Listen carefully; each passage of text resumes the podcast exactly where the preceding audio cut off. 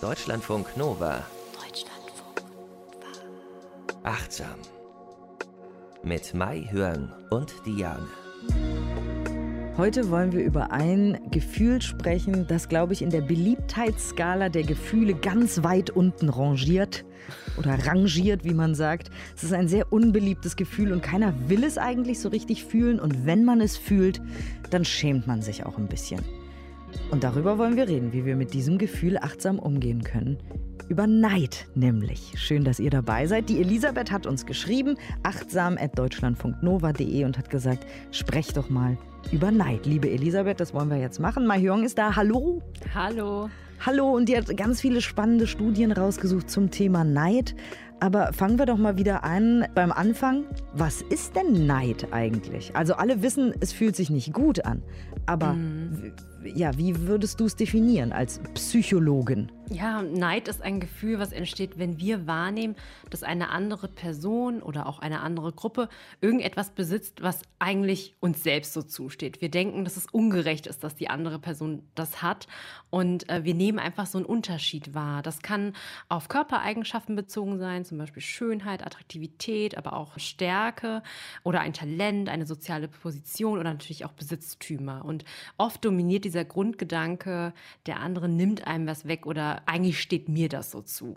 Aber jeder, jede hat ja Neid bei was anderem. Also wenn ich zum Beispiel einen superreichen Menschen mit einer riesigen Luxusjacht sehe, dann bin ich überhaupt nicht neidisch, weil ich möchte keine Luxusjacht zum Beispiel. Also dieses Neidgefühl hat schon direkt was mit uns zu tun. Ja, das ist ganz wichtig. Also es muss irgendeine, diese, dieser Objekt der Begierde quasi, auf das wir neidisch sind, das muss schon für uns irgendwie relevant sein. Wir müssen das irgendwie wichtig finden. Und ein weiterer Faktor, der Neid auch beeinflusst ist, wir sind tendenziell auch eher neidisch auf Menschen, die uns ähnlich sind. Also zum Beispiel, ich sag mal, die Intelligenz oder, oder das Schaffen von Bill Gates ist zwar super, aber ich bin jetzt nicht neidisch auf ihn, weil er jetzt nicht irgendwie in meiner, meiner Peer Group ist oder so. Also man ist eher neidisch auf Menschen, die ähnliches Alter haben, vielleicht auch gerade das gleiche Geschlecht haben oder so. Also wenn jetzt zum Beispiel eine Frau wesentlich schneller Psychologie studiert hätte als du. Ja, genau. Schneller die Ausbildung gemacht hat, das zum Beispiel. Ja. Genau, du machst ja noch eine Ja. Ausbildung als Verhaltenstherapeutin. Genau. Und äh, wenn jetzt eine, eine Frau, ne, wegen Geschlecht und so, das alles Mhm. viel schneller gemacht hätte und, äh, keine Ahnung, irgendwie erfolgreicher, dann würde das in Resonanz mit dir gehen. Genau, je ähnlicher, desto mehr Resonanz, richtig, ja. Okay. Und ein weiterer wichtiger Faktor ist auch das eigene Selbstbewusstsein. Also wenn wir uns unserer eigenen Stärken sehr bewusst sind und auch wissen, was wir nicht so gut können und damit sehr gut leben können, dann sind wir auch nicht so anfällig für Neid. Aber wenn wir eher unsicher sind und gar nicht so sehr wissen, was unsere Stärken sind, dann sind wir auch sehr anfällig. Das heißt aber auch wiederum, es hat ja alles immer zwei Seiten, dass Neid Mhm. auch was Gutes sein kann. Ja, auf jeden Fall. Also es gibt auch hier, alle unsere Emotionen haben ja irgendeine Funktion und meist so eine evolutionäre Funktion. Und auch Neid ist eigentlich ein Alarmsignal, was uns einfach nur aufzeigt, hey, da ist ein Unterschied. Es kann sein, dass wir hier im Nachteil sind und es motiviert uns ja auch. Es kann uns in die Lage versetzen, dass wir diesen Nachteil oder diesen Unterschied beheben wollen. Es gibt ja manchmal Leute, die sagen, ja, dieses Meditieren und Achtsamkeit äh, ausüben ist so ein, so ein Happy-Po-Peppy-Game und man sieht wahnsinnig gut aus, sitzt auf einer Yogamatte und hat Blumen im Haar oder so, aber wir wollen ja hier in ja, diesem Zusammensein mit euch auch äh, über unangenehme Gefühle und unangenehme Dinge sprechen, die uns, wie gesagt, ich hatte es eingangs erwähnt, vielleicht auch manchmal peinlich sind, aber es gar nicht sein müssen, weil jedes Gefühl hat ja seine Berechtigung, du hast es gesagt, und hilft uns und kann uns in diesem Fall vielleicht auch anspornen oder uns irgendwas anderes zeigen. Also das Gefühl kommuniziert mit uns in irgendeiner Weise. Ja, auf jeden Fall. Und da lohnt es sich einfach hinzugucken. Und wie gesagt, also Meditation ist nicht immer so ein Zuckerschlecken, weil wenn wir uns hinsetzen und uns wirklich mit diesem Neid befassen, das kann erstmal sehr unangenehm sein, aber dann macht man sehr, sehr viele Entdeckungen und da kann ich sehr motivieren. Das ist sehr spannend. Ja. Und man kann sich hinsetzen und überlegen, vielleicht kann man schriftlich überlegen, in sein Tagebuch Ja. hinein, was genau dieser Neid mir vielleicht sagen will, weil man weiß es ja nicht sofort. Ich meine, deswegen äh, reden wir über Achtsamkeit, damit wir uns alle, also jeder für sich so besser kennenlernt. Weil nur weil man ein schlechtes Gefühl hat, muss man, sollte man davor nicht wegrennen, sondern sich dem stellen und sagen, okay, was will der Neid mir jetzt sagen? Zum Beispiel, wenn man sich aufschreibt, wie wichtig ist denn das, worauf ich hier gerade neidisch bin oder so, ne? Genau, oder ist es überhaupt wichtig? Weil manchmal ist man ja dann auch neidisch, weil das so ein Automatismus ist, so, oh, der hat was, was ich nicht habe. Aber am Ende war dieses Objekt gar nicht wichtig, brauche ich gar nicht. Also dann muss ich auch nicht neidisch sein. Mhm. Ja. Und dann ähm, machst du auch noch den Unterschied zwischen freundlicher Neid versus böser Neid. Ja, das hat so ein äh, niederländischer Psychologe Dr. Niels van der Ween von der Universität Tilburg, der hat Untersuchungen dazu gemacht. Und in dem Artikel steht da, dass es in manchen Sprachen auch wirklich diesen Unterschied gibt. Also es gibt zwei Worte für diesen freundlichen Neid und diesen bösen Neid, zum Beispiel auf Niederländisch, Polnisch oder Thai. Und dieser freundliche Neid, damit ist wirklich gemeint, dass dieser Neid uns wirklich motiviert, uns anspornt, diesen wahrgenommenen Unterschied zwischen dem Selbst und dem anderen zu verringern, indem wir zum Beispiel öfters trainieren gehen und äh, vielleicht noch mehr meditieren oder so, damit wir auch so achtsam sein können wie unsere Freundin. Und das, was es auslöst, ist, wir denken, der andere hat seinen Vorteil auch verdient. Dann neigen wir eher zu diesem freundlichen Neid. Und dieser bösartige Neid, der funktioniert so, dass wir diesen Unterschied, den wir wahrnehmen, so verringern wollen, dass wir den anderen zum Beispiel runtermachen, Gerüchte verbreiten oder wirklich auch so sabotieren. Also das ist wirklich nicht sehr äh, sozial verträglich. Und bösartiger Neid kommt eher zustande, wenn wir glauben, dass der andere etwas wirklich unverdient bekommen hat. Also dem ist das Glück einfach in den Schoß gefallen oder so. Und dann ähm, können manche Menschen sich eher weniger für diesen, die andere Person freuen. Und auch darüber gibt es ja eine Studie, ne? Ja, auch von dem ähm, niederländischen Psychologen Van der Weens und Kollegen, die haben 2011 eine Studie publiziert in der Personality and Social Bulletin.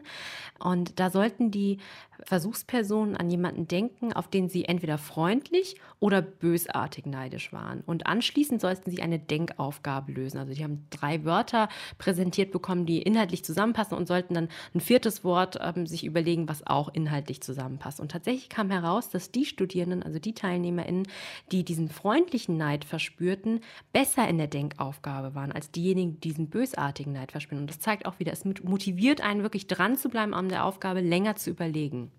Das habe ich schon ganz oft in anderen Zusammenhängen äh, auch gelesen, zum Beispiel in der Naturheilkunde oder so. Wenn man mhm. etwas Starkes denkt, etwas Schönes, etwas in irgendeiner Weise Erhabenes, Motivierendes, mhm. ganz egal, was es jetzt ist. Ne? Bei dem einen ist es Milchreis, bei dem anderen irgendwie die Vorstellung, ja. Karriere zu machen. Oder es ist jetzt völlig egal, was für ein Gedanke es ist. Aber wenn es ein starker, schöner Gedanke ist, wie zum Beispiel nach Corona fliege ich nach Andalusien in Urlaub mhm. oder so, ja, dann ist es etwas, was mich irgendwie erhebt und glücklich macht, dass ich dann körperlich und geistig einfach besser performe und fitter bin. Ne? Das habe ich ganz oft schon gehört, dass eben unsere Gedanken mhm. so schwächen können und das ist ja das beste Beispiel eben die Studie wieder. Ja, das zeigt sich ja auch, genau. Und Neid wird ja auch immer in Zusammenhang äh, gesehen mit Social Media. Ja, und auch FOMO, also diese Fear of Missing Out, also die Angst, etwas zu verpassen. Das kann sich auf das Gefühl oder die Wahrnehmung beziehen, dass äh, andere Menschen irgendwie mehr Spaß haben, irgendwie ein besseres Leben haben. Und in Social Media, wir sehen das ja die ganze Zeit, Leute posten irgendwie Bilder, dass sie jetzt irgendwo im Urlaub sind oder so. Und das sieht ganz toll aus. Und dann denkt man immer, oh, man hat was verpasst. Und das ist auch wieder ein Gefühl, dieses FOMO, was ähm, ähnlich äh, mit Neid ist, ja, und uns auch sehr beeinträchtigen kann. Und das kann uns, glaube ich, richtig krank machen. Ne? Also wenn wir wirklich ja. nur in dieser Art von Neid stecken und sagen wirklich, allen geht es besser als mir, Mhm. Puh, da muss man auf sich aufpassen und gucken, wie man da wieder rauskommt irgendwie eben mit. Ja, und das ist wirklich nicht, ja, das ist ja wirklich ähm, das Gegenteil quasi von äh, Achtsamkeit, weil wenn wir immer denken, wir verpassen etwas und wir sind mit diesem Ist-Zustand nicht zufrieden, sind wir entweder immer in der Zukunft und malen uns irgendetwas aus und äh, in der Achtsamkeit, da trainieren wir ja immer wieder in den gegenwärtigen Moment zu kommen und auch zu sehen, hey, da sind ganz schön viele Bedingungen, äh, die doch gut laufen und äh, für die ich dankbar sein kann. Genau, und da gilt es achtsam darauf zu gucken. Und wie zeigt sich denn Neid quasi bei uns? Da gibt es ja wahrscheinlich auch unterschiedliche Zeichen dafür? Da muss man wirklich genau hingucken, weil es bei jedem Menschen nochmal unterschiedlich ist, auf verschiedenen Ebenen. Einmal zum Beispiel körperlich, bei dem einen kann es sein, dass wirklich die Herzfrequenz hochschießt oder die Ohren schon summen oder der Mund ganz trocken wird und sich zuspitzt oder so ein Gefühl im Bauch irgendwie. Und dann aber, denke ich, auf gedanklicher Ebene kann man das auch gut erkennen. Also wenn man irgendwie anfängt zu denken, boah, ich wünschte, ich hätte das auch oder vielleicht auch abwertende Gedanken gegenüber einer anderen Person oder auch sehr selbstkritische Gedanken. Und das ist bei jedem, denke ich, unterschiedlich. Da muss man genau hingucken. Und da kann man sich auch üben, wenn man guckt, also Achtsamkeit auf die Emotionen quasi, genau zu schauen, was löst es in mir aus, die Situation? Körperlich, gedanklich und welche Handlungsimpulse habe ich jetzt? Also möchte ich jetzt irgendwie in Richtung Abwertung gehen oder auch bin ich irgendwie so schadenfreudig, wenn dem anderen irgendwas dann Schlimmes passiert, weil ich dachte, der hat es eh nicht verdient. Das ist wirklich interessant, da nochmal wirklich im Tagebuch kann man das auch nochmal aufschreiben, auf welchen verschiedenen Ebenen zeigt sich das so bei mir, weil man kann das nicht so per se gleich sagen, das ist bei jedem nochmal unterschiedlich. Ne? Hm. Und da hast du auch Studien mitgebracht, was eben Neid quasi mit uns macht oder mit unserer Aufmerksamkeit oder mit unseren Gedanken, ne? Ja, genau. Eine Studie von Hill et al. 2011. Da sollten sich Studierende an eine Situation erinnern, in denen sie auf eine Person neidisch waren. Und sie dachten, sie würden ein weiteres unabhängiges Experiment machen. Da sollten sie Interviews mit gleichaltrigen Studierenden lesen. Also wir haben hier wieder diese Ebene, dass sie Ähnlichkeiten miteinander haben. Und in diesen Interviews hatten diese fiktiven Studierenden erzählt, was für Karriereziele sie haben und was sie schon alles erreicht hatten. In einer Kontrollgruppe, da äh, sollten die Teilnehmer Teilnehmer nur die Interviews lesen, die haben vorher nicht diese Neidaktivierungsübung gehabt. Und im Ergebnis äh, zeigte sich, dass die TeilnehmerInnen, die neidisch waren, sich viel länger mit den Interviews beschäftigt haben und im Nachhinein, als sie dann einen Gedächtnistest machen sollten, wo dann nochmal gefragt wurde nach Inhalten aus dem Interviews, haben sie viel mehr abrufen können. Also auch da ist wieder dieser Aspekt, Neid kann unsere Aufmerksamkeit auf das soziale Umfeld wirklich fokussieren, weil es macht ja irgendwie auch Sinn. Wenn wir irgendwie mit unserer Konkurrenz ähm, standhalten wollen, dann müssen wir uns die Konkurrenz auch ganz genau angucken. Mhm. Deswegen schreibt doch mal auf, auf wen seid ihr neidisch mhm. und warum und wie fühlt ihr euch dabei? Also warum jetzt auf diese Person und nicht auf eine mhm. andere? Mhm. Versus, was ich auch interessant äh, finde, weil ich habe ja schon öfter gesagt, dass ich freiwillig und gerne diese Schreibspiele immer mache, versus, wen bewundert ihr? Weil das ist ja ein ganz anderes mhm. Wort. Ne? Auf jemanden ja. neidisch zu sein, ist ja, also im deutschen Sprachgebrauch zumindest, ein unangenehmes Wort. Das will man ja mhm. eigentlich nicht. Man will nicht sagen, ich bin neidisch auf XY, weil dann kriegt man schon so ein verkniffenes Gesicht. Das will ja. man gar nicht sich eingestehen. Wie gesagt, hatte ich ja eingangs erwähnt, ich glaube, das ist wirklich eins der top unbeliebtesten Gefühle der Welt. Welt. So. Ja. Ähm, und deswegen, vielleicht kann man das ja auch nochmal positiv äh, drehen, indem man sagt, wen bewundere ich? Also vielleicht auch jemanden, der tot ist oder so. Wer sind meine mhm. Vorbilder? Mhm. Warum möchte ich so sein wie die? Oder was, was haben die, was ich bewundere? Also welche Errungenschaften, welche Art vielleicht zu arbeiten oder zu denken oder äh, was haben die gemacht, was ich bewundere? Also auch um den Neid vielleicht mal an dieser Stelle ins Positive zu drehen, Neid mhm. versus Bewunderung.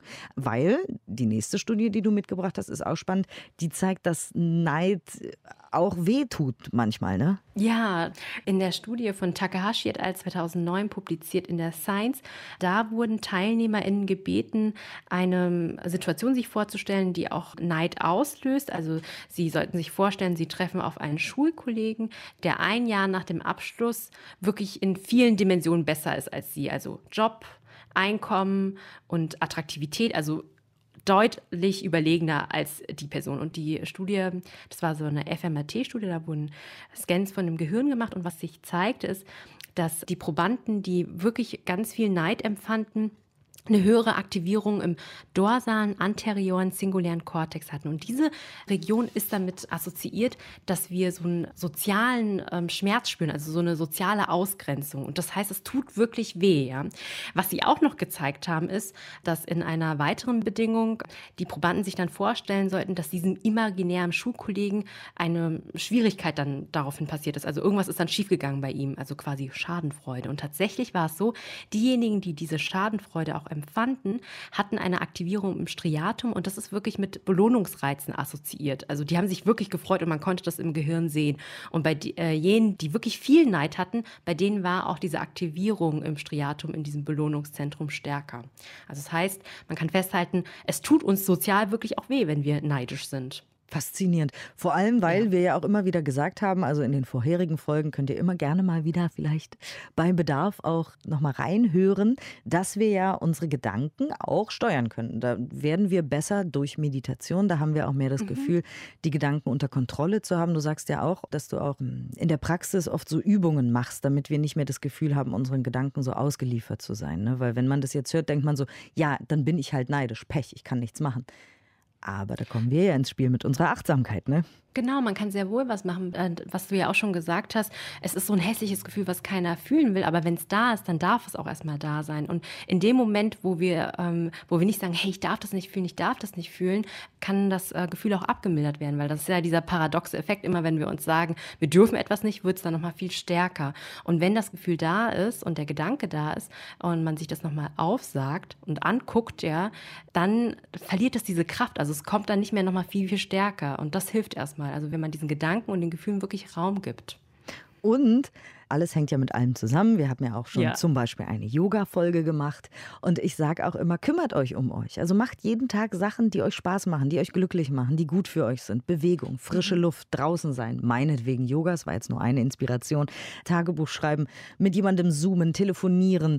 Irgendwas, wo ihr euch drauf freut, wo ihr sagt, das begeistert mich heute. Oder das Gehirn möchte zum Beispiel auch Input haben, lernt was, liest was, hört ein Hörbuch hört uns, äh, meditiert. Ja. Also macht lauter schöne Dinge, die euch begeistern und richtig glücklich machen. Und ich glaube, dass dann automatisch der Neid weniger wird. Also wenn, wenn man sich mhm. selber jetzt vielleicht als neidischen Menschen sieht, dann kann man, glaube ich, da auch ganz viel Einfluss drauf haben. Also dann muss man das nicht einfach hinnehmen und sagen, ja, ich bin halt ein neidischer Mensch und dann eben die Studie, die du eben äh, zitiert hast, die so spannend ist, dann fühlt man ja mehr diesen Ausgrenzungsschmerz und so mhm. und auch das kann man eben aktiv selbst in die Hand nehmen und sagen, nee, ich mache mir jetzt einen Plan, ich mache jetzt jeden Tag zwei Sachen, die mich begeistern und mal gucken, was dann passiert zum Beispiel. Mhm. Oder ich meditiere mehr oder mache mehr Sport und so weiter.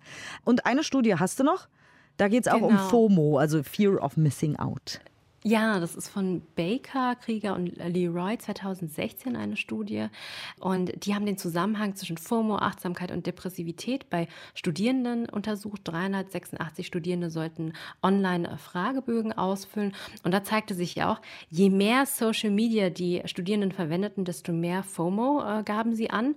Und jene, die ein höheres Fear of Missing Out erleben hatten, hatten höhere depressive Werte und wenigere Achtsamkeitswerte. Und das ist ja das, was ich auch eben schon schon gesagt habe, es macht ja Sinn, wenn wir achtsamer sind, dann geraten wir gar nicht so sehr in diese FOMO-Falle, ja. Und andersherum dann eher schon.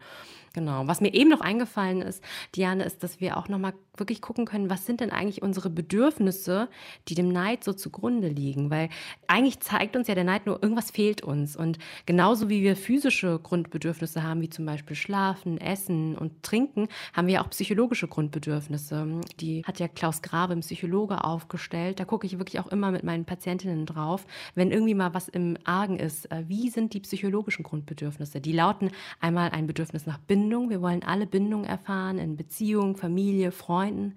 Selbstwert. Wir wollen wirklich wissen, was können wir, was sind unsere Stärken. Natürlich auch irgendwie ein gesund, zu einem gesunden Selbstwert denke ich auch zu wissen, was, was unsere Schwächen sind. Also, dass wir nicht so größenwahnsinnig quasi sind.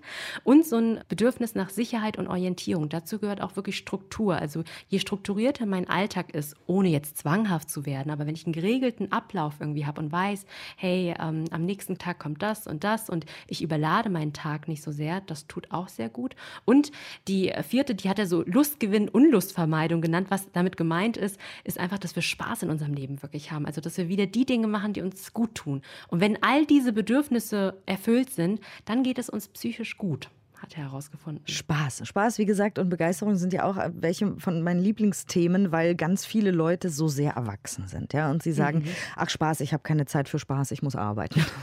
oder die Betten machen oder feucht durchwischen oder was auch immer die Menschen so machen, anstatt Spaß zu haben. Ja?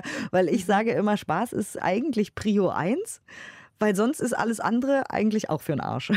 Wenn ich ja. nie Spaß habe, dann brauche ich auch nicht feucht durchwischen, weil dann ist es auch egal, ob meine Wohnung sauber ist oder schmutzig. Wenn ich eh Stimmt. eh nie Spaß in meiner Wohnung habe, sag ich mir immer so. Außerdem kann ich auch Spaß haben beim Putzen, wenn ich das irgendwie als meditative Übung sehe oder mir laute Musik anmache oder ein Hörbuch an oder wie auch immer. Also ich wollte noch mal darauf hinaus, dass wir vielleicht auch den Spaß priorisieren in unserem Leben, mhm. weil dann werden wir automatisch weniger neidisch. Mahjong, ich liebe es, wie immer alles zusammenspielt hier bei uns. Ja. Und Und weil du Größenwahn eben gesagt hast, ich glaube, es ist jetzt meine persönliche Theorie, dass der Größenwahn gerade bei Menschen, die vielleicht öfter mal so einen Neidstich im Herzen fühlen, nicht das Problem ist, sondern eher das äh, sehr tief gestaple. Also eher dieses, mhm. ich kann es eben nicht. Ich, ich habe mhm. hab das eben nicht verdient. Der andere, der kann das eben. Und deswegen glaube ich, sind auch da die Schreibübungen recht spaßig, dass man wirklich sagt, was habe ich denn heute alles geschafft? Oder was habe ich diese Woche alles geschafft? Was habe ich gemacht? Ich habe zum Beispiel, vielleicht, also jetzt nicht ich, sondern nur so als Beispiel, einen Streit geschlichtet mhm. oder so. Oder ich habe jemanden zum Lächeln gebracht. Oder ich habe einen Witz gemacht. Jemand hat gelacht, der Mensch, der mir den Kaffee verkauft. Oder wie auch immer. Vielleicht habe ich irgendwie Freude in das Leben von anderen gebracht. Und wenn man diese Sachen einfach mal aufschreibt, konsequent, ein paar Wochen, vielleicht jeden Tag drei oder so, es muss ja auch ja. nichts Großes sein, dann kommt man wieder in den Flow mit sich und sagt, ich bin eigentlich echt ganz gut. Und ich schwöre euch, der Neid wird weniger. Und ja, natürlich weniger. auch durch Meditation und Achtsamkeitsübungen. Nämlich, was könnte man da Schönes noch machen? Das, was du eben genannt hast, das war ja achtsames Schreiben auch. Und was man auch machen kann, ist Meta-Meditation. Da haben wir ja auch eine Folge dazu gehabt, also quasi zu Selbstmitgefühl, weil oft wird dieser innerliche Kritiker ja ganz laut. Der sagt, das kannst du nicht und da bist du so schlecht, der andere, der ist besser. Und dass man wirklich eine wohlwollende Stimme für sich wieder entwickelt, das hat wieder auch was mit achtsamer Kommunikation zu tun, nämlich achtsamer Selbstkommunikation, dass wir wirklich nochmal mal hören, wie sprechen wir eigentlich mit uns. Und dann können wir auch in der Meditation nochmal bewusst wirklich, uns wirklich vorstellen, wir packen mal den Neid auf den Tisch, gucken uns den mal an und mal echt überlegen, ist meine Wahrnehmung eigentlich wirklich so richtig? Ja, brauche ich das wirklich, was ich habe? Und sehe ich den anderen auch wirklich, wie er ist? Weil wenn wir uns vergleichen, diese Vergleiche sind oft auch so mega unfair, weil wir kennen die Person oft gar nicht und denken irgendwie, oh, das ist der so leicht gefallen. Ja. Aber oh ja. also, das stimmt einfach nicht. Jeder arbeitet ganz, ganz hart, würde ich mal sagen. Und so easy peasy ist das nicht. Und äh, wenn man sich dann so ganz leicht abstraft und sagt, ja, der hat es ganz einfach gemacht. Wir wissen nicht, ob derjenige irgendwie, weiß nicht, 30 Stunden da dran saß, was auch immer er gemacht hat. Ja, ja stimmt. Warum ist das so? Das finde ich so faszinierend. Gut, dass du mhm. das sagst. Man hat immer den Eindruck, naja, gut, dem ist das ja leicht gefallen und ich muss ja aber dafür schuften. Das ist irgendwo verankert in, in unserem Gehirn. Das ist Wahnsinn, dieser Gedanke, wie witzig ja. das ist. Dass man dem anderen auch immer irgendwas unterstellt, so. Ja, ja, ja. Und da sich immer wieder zu fragen, stimmt meine Wahrnehmung? Was spricht wirklich dafür und was spricht äh, dagegen? Und auch wirklich so also im Sinne der Perspektivübernahme, dass wir uns wirklich anschauen, was sind denn wirklich die Leistungen und Anstrengungen des anderen? Weil wenn er sich angestrengt hat, come on, dann können wir doch auch sagen, hey, das hast du verdient, oder? Ja, und auch nochmal, um auf FOMO zurückzukommen, eben Social Media und so, weil du gesagt hast, äh, bei der mhm. Studie, die, die mehr auf Social Media waren, desto mehr FOMO, Fear of Missing Out, haben sie gefühlt, was ja Neid ist ist. Das ist ja nur ein cooleres ja. Wort eigentlich für Neid. Genau. Solche Sachen, da haben wir auch schon mal drüber gesprochen, über Medien konsumieren und das, was wir in unsere Seele lassen. Wir müssen vielleicht auch nicht zwei Stunden lang jeden Tag auf Facebook und Instagram abhängen und gucken, was die anderen so machen, sondern in der Zeit ja. einfach selber rausgehen, spazieren gehen in den Wald, was man eben so machen kann dieser Tage, ein gutes Buch lesen oder einen Kuchen backen oder so. Ja. Dieses Beispiel nenne ich so selten, weil es mir keinen Spaß macht. Also. Ich finde Backen furchtbar, aber ich weiß, dass viele Leute das sehr glücklich macht. Also wirklich wirklich macht es euch zur Priorität, Spaß mhm. zu haben. Es ist euer Leben und wir dürfen nicht die Illusion der Unsterblichkeit haben und denken, ja, weiß ich nicht, erstmal wischen, erstmal Steuererklärung und erstmal aufräumen und dann habe ich vielleicht irgendwann mal Zeit für Spaß. Nein, es muss anders sein. Zuerst den Spaß und wenn ich dann noch Zeit habe, dann kann ich noch mal kurz feucht durchwischen. Aber es muss andersrum sein, weil wir haben nicht mhm. ewig zu leben und ich glaube, diese Pandemie hat uns das noch mal ganz deutlich gezeigt, wie wichtig Spaß ist eigentlich, weil wir nicht unsterblich sind.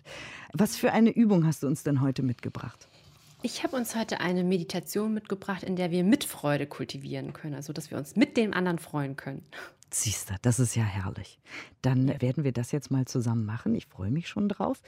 Ihr könnt euch jetzt schon mal gemütlich hinsetzen oder hinlegen. Ich weiß, ich thematisiere das auch immer wieder gerne. Ne? Du sagst, ist egal bei deinen Übungen oder hast du da Präferenzen? Es kann manchmal leichter sein, wenn man sitzt, wenn man äh, so, so müde ist und irgendwie die Neigung hat einzuschlafen, dann ist, glaube ich, äh, das Liegen einfach, dann döst man schnell weg, aber sonst, man kann auch liegen, ja, auf jeden Fall.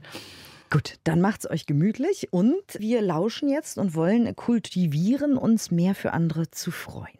Ich glaube, das ist ganz schön. Das macht die Welt auch allgemein besser, glaube ich, wenn wir das mehr kultivieren. Dann bitteschön mal hören.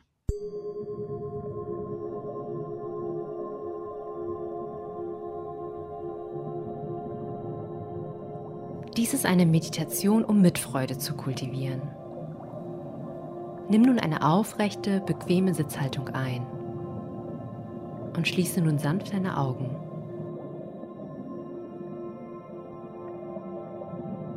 Lade nun vor deinem inneren Auge eine geliebte Person ein, von der du weißt, dass sie gerade glücklich ist.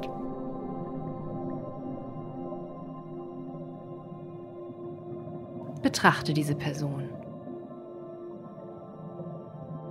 Betrachte ihre Freude und wie die Körperhaltung dabei aussieht.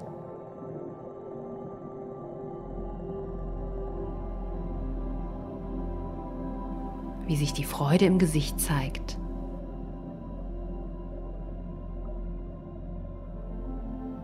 Verbinde dich mit dieser Freude und schicke dieser Person nun einen Wunsch, der diese Mitfreude ausdrückt. Zum Beispiel, mögest du dich noch lange an deinem Glück erfreuen.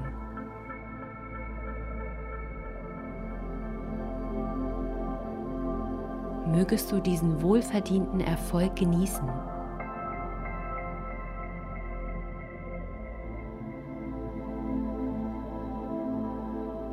Mögest du auch die kleinen Freuden in deinem Leben wertschätzen können.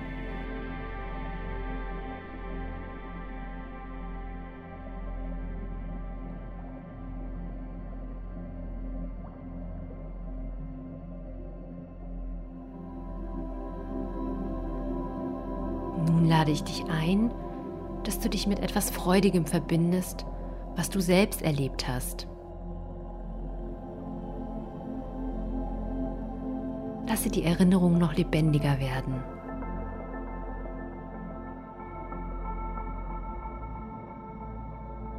Was hast du gedacht? Wie hast du dich gefühlt?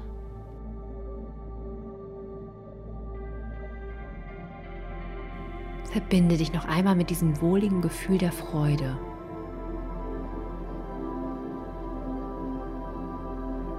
Und formuliere nun einen Wunsch an dich selbst. Möge ich mich noch lange an meinem Glück erfreuen. Möge ich meinen wohlverdienten Erfolg genießen.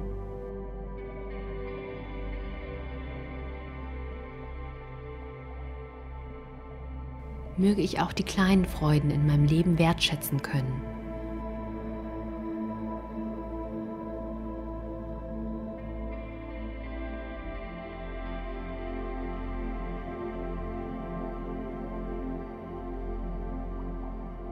Gleiche Übung kannst du nun auch mit einer schwierigen Person wiederholen, die du vielleicht beneidest. Stell dir eine Person vor, bei der es dir sonst schwerfällt, dich mitzufreuen.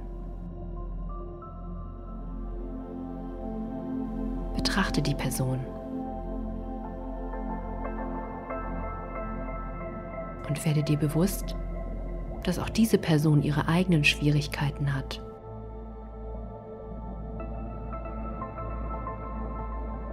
Vielleicht fällt es dir leichter, wenn du dir die Person als Kind vorstellst.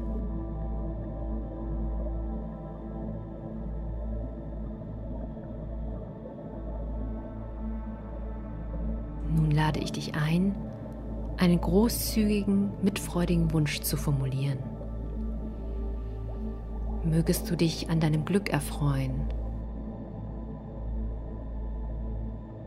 mögest du deine Erfolge feiern und genießen.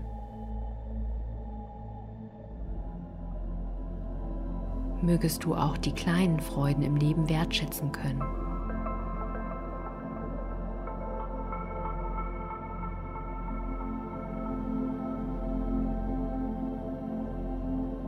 Es kann sich anfangs ungewohnt anfühlen.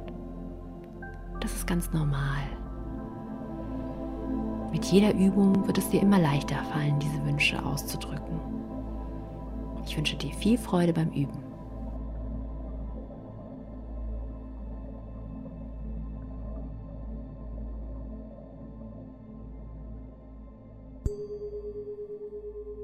Vielen, vielen Dank, Mai Hong, für diese schöne Übung. Ich hoffe, sie hat euch auch so viel Freude gemacht wie mir. Je schöner ihr euer eigenes Leben selbst gestaltet, jeden, jeden Tag, desto weniger Macht hat Neid über euch. Wir haben diese Woche über Neid und Achtsamkeit, den achtsamen Umgang mit Neid gesprochen und an dieser Stelle noch ein Zitat von Pippi Langstrumpf.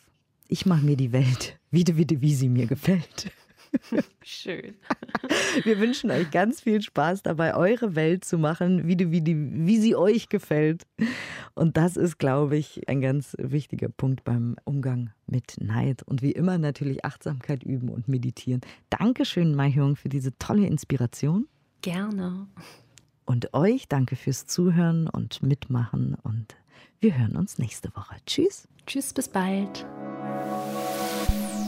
Deutschlandfunk.